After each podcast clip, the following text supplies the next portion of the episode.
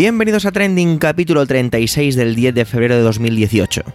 Muy buenas, esto es Trending, un podcast de Milcar FM. En él te contamos algunas de las noticias más relevantes y o que nos han llamado la atención de la semana, así como su impacto en Twitter. Mi nombre es Javier Soler y soy el presentador de este podcast semanal. Pero tranquilos, porque aparte de mi voz vas aquí a escuchar otras y muy interesantes. Adelante. Vamos allá.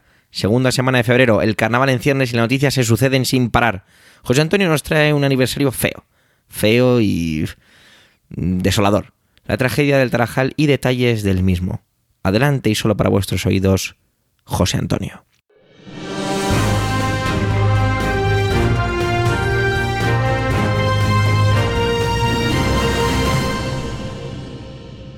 Hola Javier, hola a los compañeros y por supuesto hola a todos los que nos escucháis.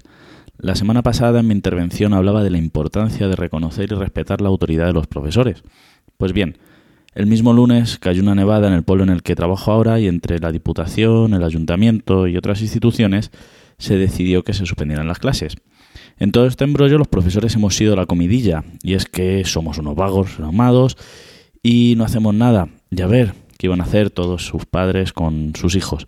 Y de verdad que comprendo que en este país la conciliación familiar se basa en que se da por supuesto que hay un, familiar, siempre, casi siempre, una madre, una abuela o algo, que se ocupa de los cuidados y si no tienes a alguien a tu disposición, tienes un problema. Con lo que el problema radica no en las escuelas o institutos, que son centros de enseñanza y no guarderías, sino en que no tenemos derechos para encargarnos de nuestros hijos. Pero seguid diciendo a vuestros hijos que su profesor o profesora son unos pagos redomados que al fin y al cabo solo se encargan de su formación y por cierto, si somos tan malos, todos esos padres que decís esas cosas de nosotros, sois unos negligentes, porque a mí no se me ocurriría dejar a mi hijo al cargo de semejante persona. Pero bueno, eso es nieve pasada, podríamos decir. El tiempo sigue su curso y las fechas pasan en el calendario. Y sobre fechas voy a hablar. Esta semana me gustaría recordar la tragedia del Tarajal, de la que se celebra el triste aniversario esta semana.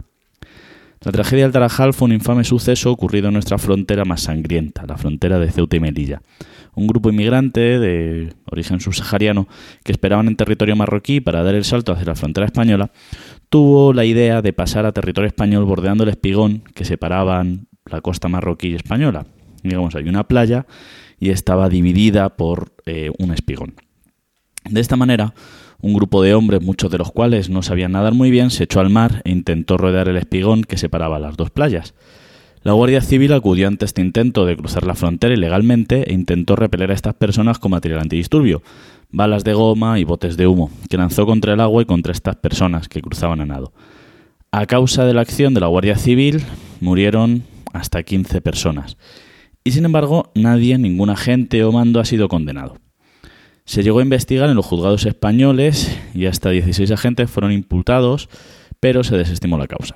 El ministro del Interior, por aquel entonces, Jorge Fernández Díaz, defendió la actuación en el Congreso y aunque en un primer momento se dijo que no se habían lanzado bolas de goma, ante la evidencia de las imágenes el ministro argumentó que los agentes solo pretendían marcar una línea divisoria, una línea de la frontera española, no atacar a las personas que iban a nado y exhaustas. Estos son los hechos y antes de continuar me gustaría ocuparme de algunos argumentos que se han lanzado o que a veces se piensa. Es que están cometiendo un acto ilegal. ¿Qué esperan? También es ilegal conducir por una autovía más de 100 km por hora, 120 km por hora. Y eso no justifica que la Guardia Civil de Tráfico detenga tu coche disparando a las ruedas. Piensa la de cosas ilegales que haces tu día a día. Piensa cómo te quejas cuando te ponen una multa de tráfico. Entonces, ¿qué hacemos? ¿Abrimos fronteras y que no haya ningún control? Bueno, parece que entre abrir las fronteras y disparar pelotas de goma, gente que está en el agua debe haber algún tipo de término medio. De hecho, lo marca la Declaración Universal de los Derechos Humanos, en el artículo 14.1. En caso de persecución, toda persona tiene derecho a buscar asilo y a disfrutar de él en cualquier país es que la Guardia Civil y los agentes que trabajan en fronteras soportan mucha presión. Desde luego, es considerado un puesto de alto riesgo y presión. Sin embargo, creo que gran parte de esa presión viene de las autoridades que les exigen mano dura, incluso actuar fuera de la ley para impedir la entrada de personas migrantes. Trabajar en ese limbo legal debe ser duro y difícil y muy estresante. Probablemente la forma más eficiente de proteger a, un cuerpo como el de la Guardia Civil sea denunciando y no dejando que se den este tipo de órdenes o dejando claro que no hay impunidad ante este tipo de actos. Porque este caso fue un paso más en el, en el endurecimiento de la frontera sur de Europa. Porque sí, es la frontera sur de Europa. Por ejemplo, cuando sucedieron los hechos se dio un acto ilegal, la devolución en caliente. Ya hablamos en otro programa que se había, que se había legalizado esta barbaridad ilegítima que atenta directamente contra el artículo 14.1 de la Declaración Universal de los Derechos Humanos que acabamos de leer. La reforma de la Ley de Seguridad Ciudadana permitió que pudieran ser devueltos a territorio marroquí, no a su propio territorio. Estas personas migrantes que saltaban las fronteras saltándose a su vez cualquier legalidad internacional. Pero esta reforma fue posterior. Cuando sucedió lo de Tarajal, era ilegal devolver a una persona migrante sin estudiar su caso y saber si podía acogerse asilo. ¿Cómo se iba a poder saber si estaban en el agua? Esta impunidad ha abierto la puerta a actos atroces y lo peor es que como sociedad hemos mirado siempre para otro lado. A partir de este hecho se legalizó la devolución en caliente. En uno de los asaltos de la valla también se, se llegaron a titular que un agente había sufrido una lesión, una rotura de tibia y peroné, a causa de la violencia del asalto, cuando en las imágenes se, podía, se le podía ver dando patadas al aire indiscriminadamente a todos aquellos que pasaban corriendo junto a él, saltándose la gente cualquier protocolo de actuación y sin que tuviera ningún tipo de repercusión. Por otro lado, Elena Maleno, activista de los derechos humanos, ha tenido que declarar y se enfrenta al cargo de trata de blancas en un juzgado marroquí a raíz de una denuncia y alucinad de la policía española. Esta mujer lo que ha hecho ha sido avisar a las autoridades de pateras que permanecían eh, perdidas en el estrecho. Cuando los inmigrantes se lanzan en las pateras, es muy común que lleven teléfonos, teléfonos satélites o teléfonos móviles, y en el momento que hay algún problema llaman a sus familiares. Pues Elena Maleno está en contacto con, con estos familiares y cuando se da el aviso es ella muchas veces la que se encarga de avisar a las autoridades. Y nos podemos preguntar, ¿cómo la comunidad internacional permite todo esto? No nos debemos confundir, porque no estamos protegiendo la frontera española. De hecho, estos migrantes no se quieren quedar a España. La mayoría de, migrantes que llegan a España entran por Madrid y Barcelona, por vía aérea. Lo que buscan es pasar a Francia, Alemania, Inglaterra, donde están sus familias. En realidad, no se nos, no se nos consiente, se nos exige la mano dura, porque en realidad lo que somos son los mamporreros de Europa. Y en medio de todo esto nos olvidamos del artículo 1 de la Declaración Universal de los Derechos Humanos. Todos los seres humanos nacen libres e iguales en dignidad y derechos y dotados como están de razón y conciencia, deben comportarse fraternalmente los unos con los otros. Aquí no se habla de que los miembros de un país se comporten de forma fraternal, habla de que todos los seres humanos, sin ningún tipo de distinción, debemos tratarnos fraternalmente. Muchas gracias a todos.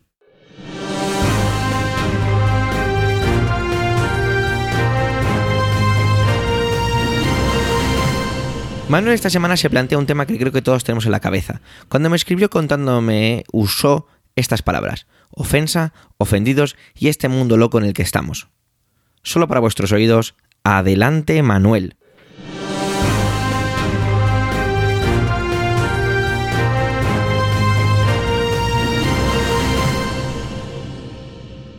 Hola oyentes, hola equipo trending.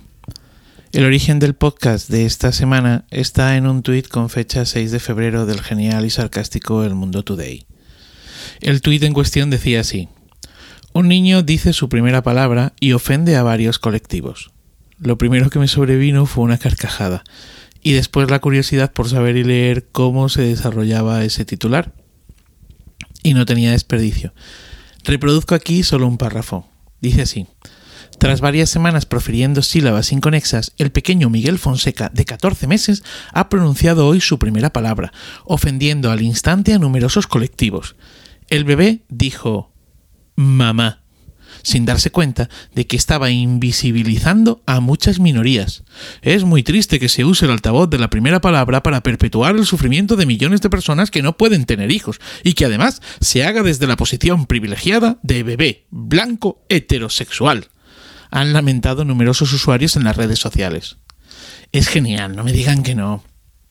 Lo que pasa es que la ficticia noticia del Mundo Today guardaba, como en muchas otras ocasiones, ecos de la realidad que estamos viviendo. Pues esta misma semana la red social del pajarito se agitaba con noticias como la sentencia sobre el Cristo en Instagram. Sentencia que condena a un joven a una multa de 480 euros por haber publicado en abril de 2017 en su cuenta de Instagram una foto del Cristo de la Amargura, más popular en Jaén como el Despojado. En esta foto había sustituido la cara de la talla religiosa por la suya. La cofradía de la amargura le pidió que la retirara. No lo hizo, y entonces le cayó una denuncia al canto. El joven ha terminado reconociendo su culpabilidad y negociando una reducción de pena, en la que se le exime de los 120 días de cárcel que inicialmente se le pedían y se rebaja la cuantía económica de la multa. En la sentencia se dice que el fotomontaje resultó ser una vergonzosa manipulación del rostro de la imagen, lo que evidenciaba pues un manifiesto desprecio, leo textualmente, un manifiesto desprecio y mofa hacia la cofradía con propósito de ofender. Y yo pregunto, ¿cómo un tercero determina la intención de ofender o no?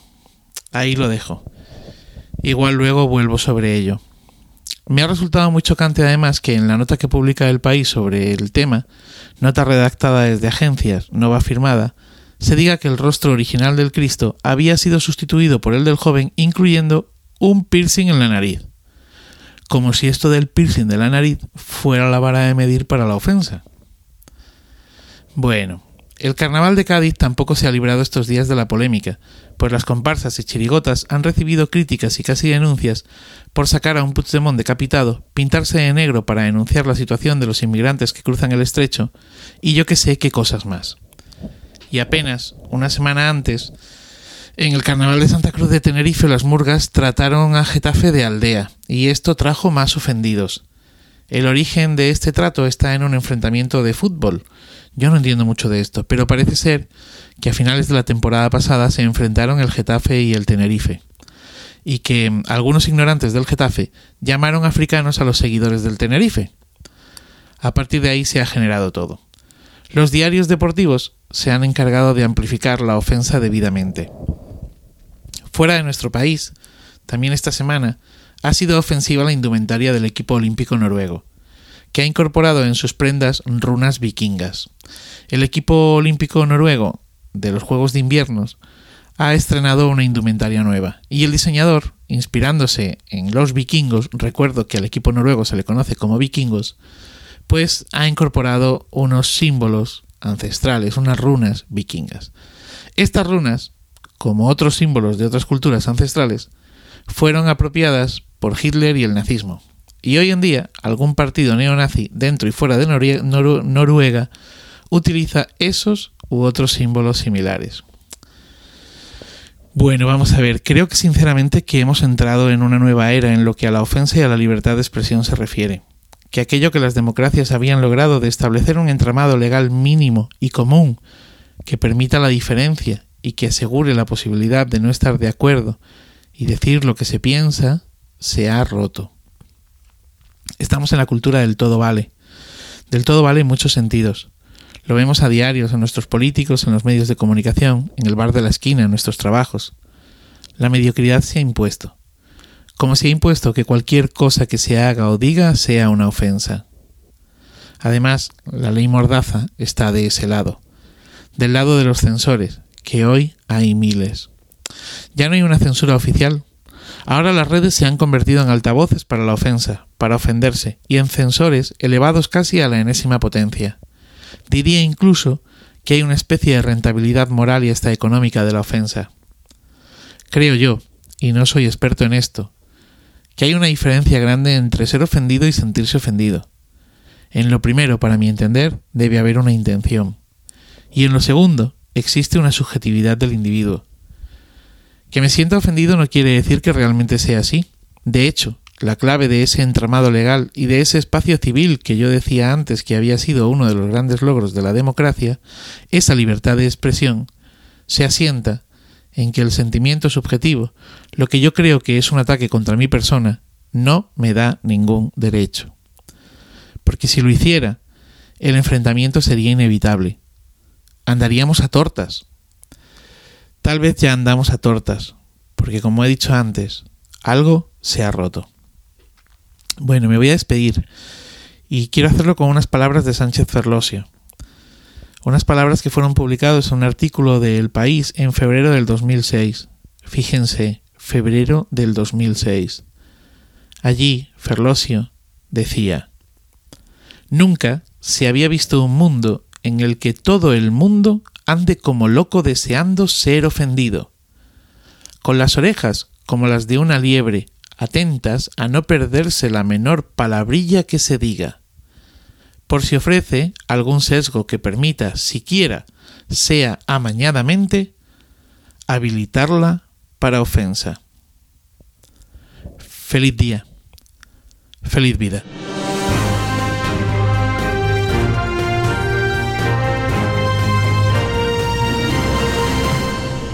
Lo tenía más claro que el agua. Vamos a ir a por ello y esta vez no permitiría que ningún compañero me lo pisara. Tampoco es que tengamos conflictos, que esto suena un poco mal. En Trending nos llevamos todo bien. Estaba leyendo, viendo vídeos, documentándome y pude llegar para ver una parte en directo, tomando notas, pero me encontré con un hilo, con un hilo de Twitter delicioso. Tan bueno que me dejó totalmente abrumado. Por ello, pedí permiso a su autor y como ya hicimos en el 33 capítulo, leer el hilo completo. Muchas, muchísimas, muchísimas gracias Alex Ribeiro por dejarnos leerlo. Arroba Alex-Ribeiro en Twitter. ¿Y de qué va todo esto? De lo que ya forma parte de la historia, el lanzamiento del Falcon Heavy por parte de SpaceX. Adelante el hilo. Ya es historia. El Falcon Heavy de SpaceX ha despegado y ha sido un gran éxito. Ahora toca echar la vista atrás y ver qué es lo que hemos vivido esta tarde y sobre todo por qué es un acontecimiento histórico y qué es lo que podemos esperar en los próximos meses y años. Hay que decir que la jornada no ha estado exenta de pequeños inconvenientes. El lanzamiento estaba previsto originalmente para las 19.30, hora española, pero se ha retrasado hasta las 21.45. En España, las 14.45 en Ciudad de México, 15.45 en Colombia y las 17.45 en Buenos Aires. Aunque el cielo estaba despejado, al parecer ha soplado bastante viento en Florida, así que han tenido que retrasarlo. El de las 21:45 era el último momento en el que estaba en el que era posible hacer el lanzamiento de hoy. De no haber sido así, el lanzamiento se había retrasado hasta mañana. En este hilo no entraré en los detalles técnicos del Falcon Heavy. Ya lo hice ayer al hablar sobre el cohete y lo que supone su desarrollo y su despegue. Lo puedes leer en este hilo. Hoy me centro en por qué es tan importante lo que ha pasado. Después de varias dudas y retrasos, ha llegado el momento clave. A las 15.45, hora local en Florida, el cohete Falcon Heavy despegaba. Viendo el cielo, podría pensar que lo que pasa es sencillo y que no cuesta nada fabricar un cohete y mandarlo al espacio. Pero no es así. Ese fue uno de los momentos más delicados de la misión. Lo más lógico, teniendo en cuenta que era la primera vez que se lanzaba, es que algo hubiese salido mal y el cohete hubiese explotado al despegar o poco después quizá por algún cálculo mal hecho o por otros factores. El propio Elon Musk lo decía antes del lanzamiento, si el cohete despegaba y explotaba a poca altura de la plataforma de lanzamiento, eso ya sería un logro. Y no le falta razón, porque de este vídeo puede llevar a engaño. Supongo que la experiencia con el Falcon 9 les ha ayudado. El caso es que con las dudas del lanzamiento disipadas y con mucha emoción, llegó otro momento clave, aunque no lo podría parecer viendo el cohete atravesando la atmósfera. Fue el momento de Max Q, es decir, cuando el Falcon Heavy experimentó la mayor carga aerodinámica. En ese momento, el cohete también podría haberse desintegrado, por no soportar la presión y la carga a la que estaba siendo sometido. Y a decir verdad, de nuevo, tampoco habría sido sorprendente, porque no podemos olvidarnos de que era un vuelo de prueba. Podía fallar. A partir de aquí, casi podríamos decir que todo lo demás es un momento espectacular tras otro. Ojo, el lanzamiento por sí mismo ya es espectacular. Desde el Saturno V en 1973 y el cohete ruso Energía en la década de los 80, no despegaba ningún cohete tan potente. El objetivo de SpaceX con este vuelo de prueba era bastante ambicioso. No solo querían que el Falcon Heavy despegase, también querían recuperar los tres cohetes utilizados. Este es el momento en el que los dos cohetes laterales se despegan para regresar a la superficie y casi sin tiempo para reaccionar, justo después el cohete central se despegaba también en la fase 2. Todo le estaba saliendo bien a SpaceX. El lanzamiento había sido un éxito y entrábamos en una parte que prometía ser espectacular, mientras la nave continuaba su viaje. Uno de los mejores momentos del lanzamiento del Falcon Heavy fue este, el Tesla roster de Elon Musk en el espacio, con música de David Bowie y con Starman, un maniquí que lleva el traje espacial que usarán los astronautas de SpaceX en el futuro. Los trabajadores como locos todo en torno al lanzamiento ha tenido un punto de emoción, no solo porque hemos visto algo que era realmente complejo, también por donde se ha realizado. La plataforma de despegue fue la 39A del Centro Espacial Kennedy en Cabo Cañaveral, la misma usada por el programa Apolo. Es decir, estábamos viendo un lanzamiento desde la misma plataforma en la que un cohete Saturno V, como el de la foto, lleva a los astronautas por primera vez a la Luna y en cinco misiones más. Es algo difícil de ignorar, especialmente para los que vivimos aquello en directo. Unos minutos después, vimos algo que, aunque ya es hasta cierto punto familiar, fue aún más espectacular. Veréis, uno de los objetivos de SpaceX es hacer que el vuelo espacial sea barato. Para ello, han fabricado cohetes reutilizables que pueden volar varias veces. Los dos cohetes laterales del Falcon Heavy ya habían sido utilizados en el pasado, como cohetes Falcon 9, y ya habían aterrizado una vez, pero en esta ocasión había que ver cómo aterrizaban dos cohetes ya reutilizados a la vez, y el resultado habla por sí solo. Es espectacular. Los dos cohetes aterrizaron en dos plataformas de la base de las Fuerzas Aéreas de los Estados Unidos en Cabo Cañaveral. Está muy cerca del Centro Espacial Kennedy, de donde habían despegado tan solo unos minutos antes. Dos cohetes aterrizando de vuelta en la Tierra por sí solos. Es una demostración de lo mucho que ha avanzado la tecnología.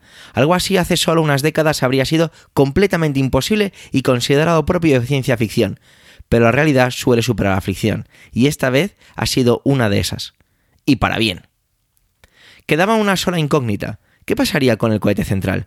Por su velocidad de altura estaba demasiado lejos para poder intentar aterrizar en la misma base, así que en su lugar se utilizaría la plataforma Oceánico, Of Course I Still Love You, de SpaceX, a unos 500 kilómetros de la costa.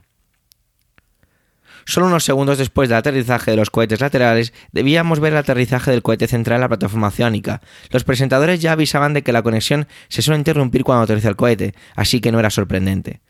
Pero durante la emisión, SpaceX ha ofrecido en todo momento otra señal, que sigue estando disponible y que hace pensar que el módulo central no ha llegado a aterrizar la plataforma oceánica. Dicen claramente, We lost the center core, hemos perdido el núcleo central.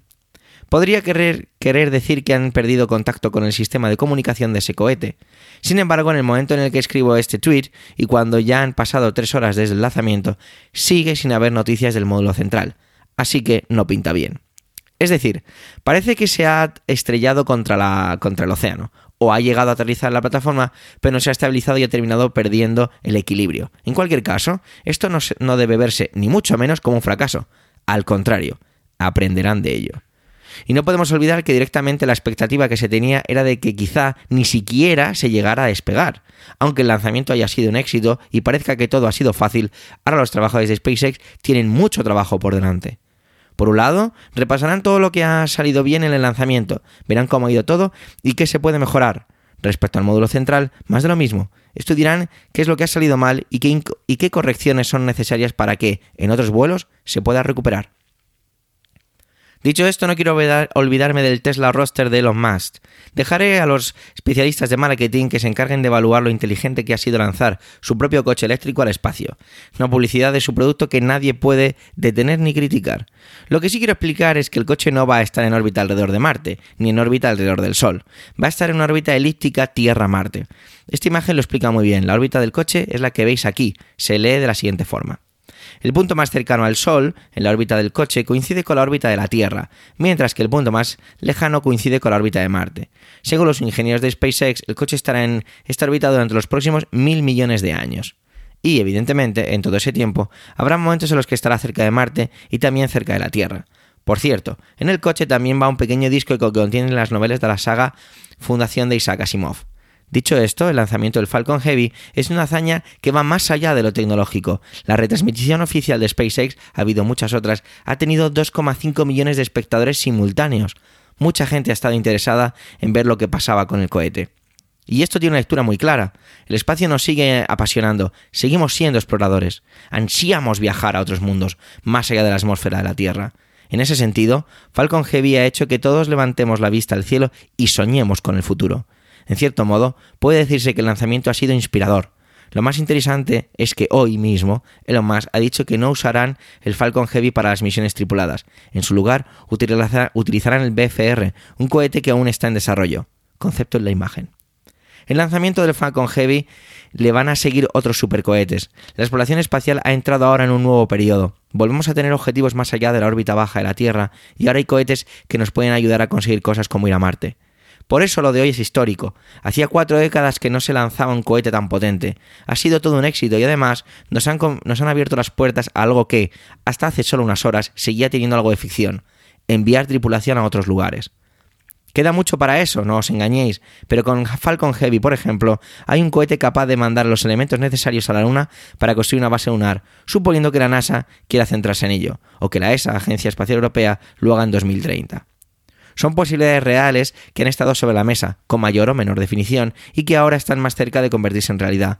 El bajo coste del Falcon Heavy, en comparación al de otros cohetes, hace que económicamente pueda ser una misión totalmente viable. Son tiempos muy emocionantes los que nos esperan en los próximos años. Estamos un poquito más cerca de poder ver seres humanos viajando a Marte para pisarlo por, primera vez y de poder ver cómo se comienzan a construir una base lunar en la que habrá mucho que investigar. Por cierto, podéis seguir en directo la retransmisión del cohete de Elon Musk en la órbita de la Tierra. En las próximas horas atravesará los cinturones de Van Allen, el del que os hablé en este hilo. De cuando en cuando podéis ver imágenes tan espectaculares como esta que permiten apreciar perfectamente la Tierra, aunque la imagen de la cámara no es excelente, pero la verdad, creo, no nos podemos quejar con el resultado, que está muy bien. Después de atravesar los cinturones de Van Allen, la nave recibirá un pequeño impulso más para ponerse en órbita. La retransmisión está aquí, e imagino que todavía durará un buen rato. Fin del hilo.